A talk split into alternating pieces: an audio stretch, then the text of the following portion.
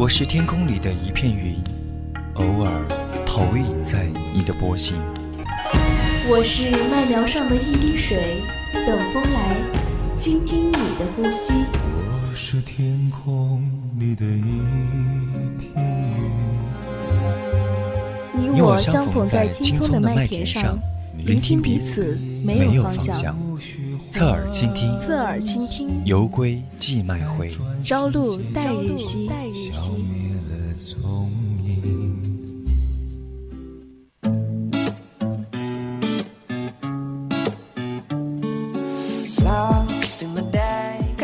继续关注，您现在正在收听的是 FM 一零零四川宜宾学院校园之声 VOC 广播电台，每周日为您送上的侧耳倾听，我是阿七。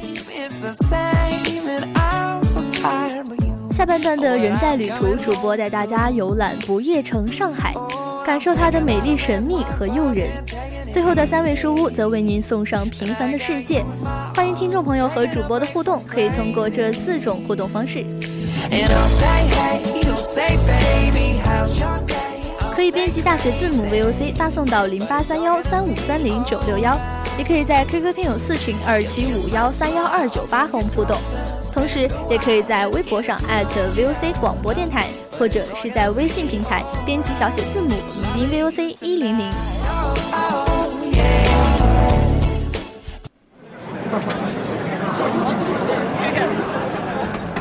一个人只有旅行的时候，才能听到自己的声音。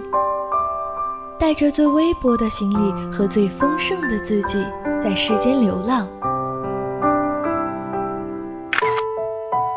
忽然晴天，忽然雨的江湖，愿你有梦为马，随处可栖。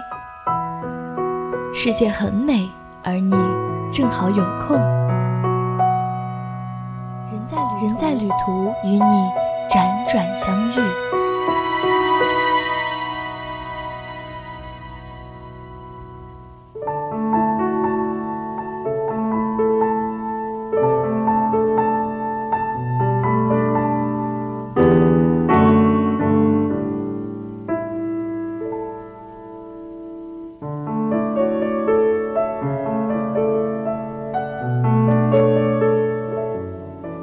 夜贪魂欲醉，闭目亲吻欲抚拥。灯烟楼滩交织媚，杨眼夜宴醉我心。当夜光渐亮，夜色渐浓，洋气的外滩开始亮起绚烂的霓虹，林立的摩天大厦配合着幻彩的灯光，向人们展现着这座年轻城市的风情万种。这一站，我选择了上海。选择了无限繁荣的背后，承载着中国那段特殊时期的历史与文化的东方巴黎。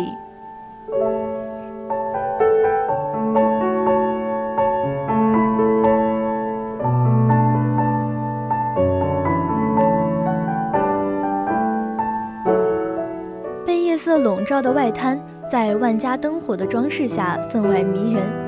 一水之隔的陆家嘴，在黄浦江上倒映着自己的风姿卓越；高耸入云的东方明珠环球金融中心和金茂大厦，都在竞相卖弄着自己的姿色，沐浴在游客们手里相机的闪光灯中。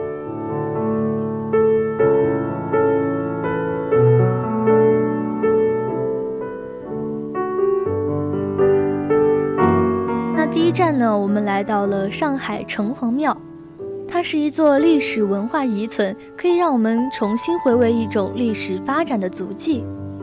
虽然仿古建筑有点让人不免心生虚叹，但是从中我们仍然可以抚摸一些过去的人类智慧和创作结晶。上海城隍庙坐落于上海市最为繁华的城隍庙旅游区。是上海地区重要的道教公关城隍庙内的殿堂。殿堂里，瞻梁岩雕刻、百神祭拜、对联自愿，这些都讲究着一种十足的人生参悟和信仰意识。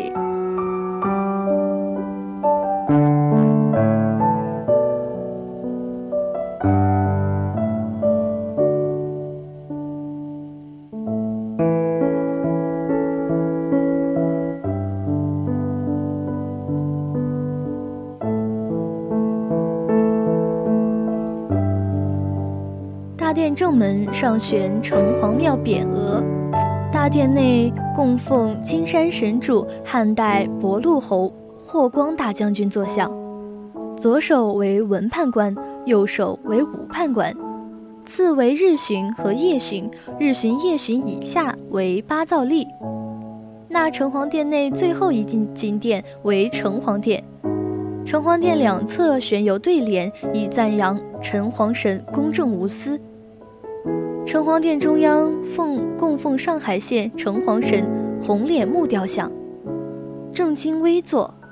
城隍殿内仿照明代县衙公堂陈设，仪仗森严。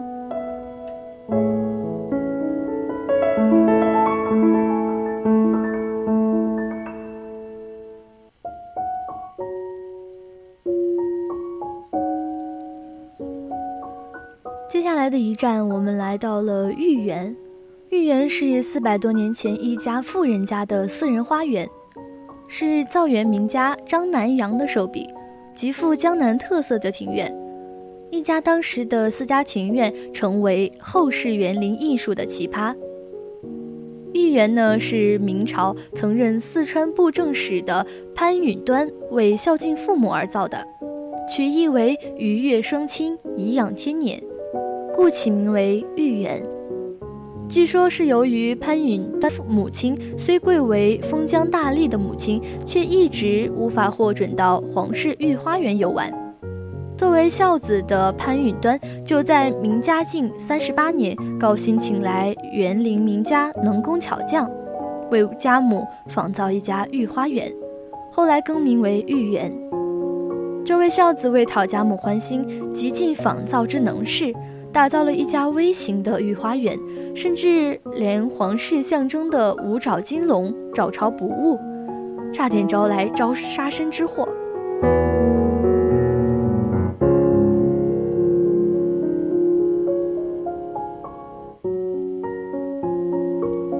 一进园门呢，迎面就是一座气宇轩昂的建筑——三岁堂。抬头仰望城市山林的四字匾额。形象地反映了豫园所处的环境，周围是喧闹繁华的都市，园内呢则充满了山林野趣。穿过养生养山堂，一座大假山隔池相望，山高十多米左右，是用几千吨重的武康黄石堆叠而成，迂回曲折，气势磅礴。留下印象最深的是豫园的围墙。是由蜿蜒起伏的五条龙所组成的，龙头高昂，造型精致，栩栩如生，有吞云吐雾的气势。这两条龙龙头相对，中间有一颗珠，被称为二龙抢珠。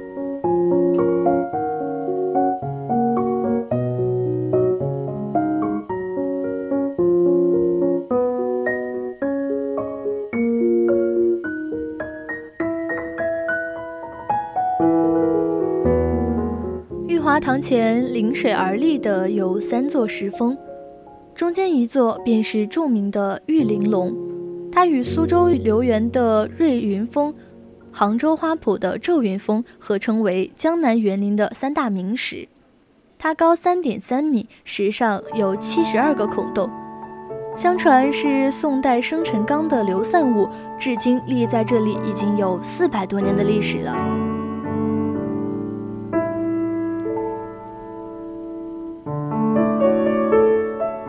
过神秘的园林，我们来到了充满现代气息的南京路步行街。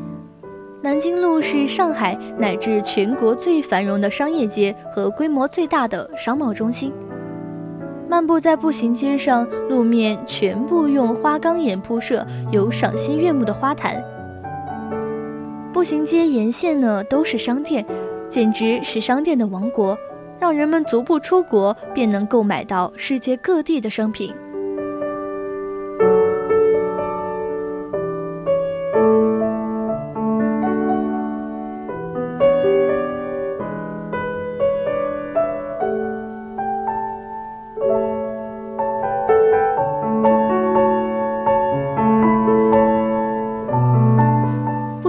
最突出的呢，便是日夜不同的美景。白天走在步行街上，都是赏心悦目的绿色，四季花草、常青植物串成了步行街的绿色珠链。位于步行街中心位置的世纪广场更绿意盎然，草木葱茏，成为繁华闹市中心的绿肺。夜晚的步行街则是一座不夜城，建筑物顶部和立面彩灯齐放，错落有致。流光溢彩，成了灯的海洋。而在世纪广场中，五光十色的彩灯，激光映射在体现古典气质、悠久文化的东方宝顶和音乐喷泉上，动静相宜，相呼应。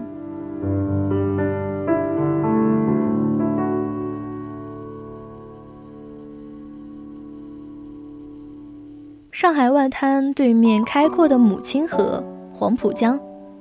被以造型严谨、风格迥异的建筑群，因为它独特的地理位置以及近百年来在经济活动领域对上海乃至中国的影响，使它具有十分丰富的文化内涵。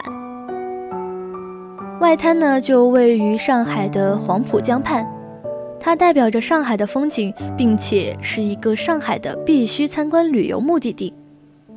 在十九世纪后期，外滩的许多外资银行在被誉为上海的财政街或者是东方华尔街的外滩上成立了，因此外滩成为了鼓励财政投资的场所。因为它所富有的历史价值，在外滩如果拥有一块小土地，不仅仅是财富的标志，更是荣誉的标志。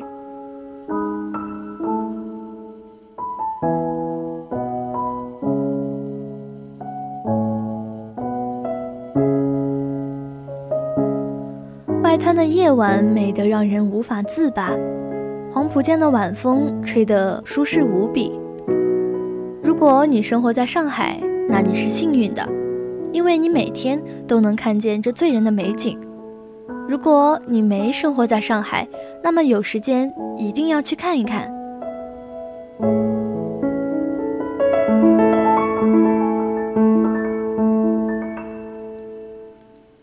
别让匆忙的脚步带走你的眼睛，停下来享受一下黄浦江畔带来的清凉。开启一次全新的旅行，想必应该遇见的不仅仅是他今天的容颜，更应该探求的是他曾经沧海如何变为桑田。那书呢，同样也是文化的海洋。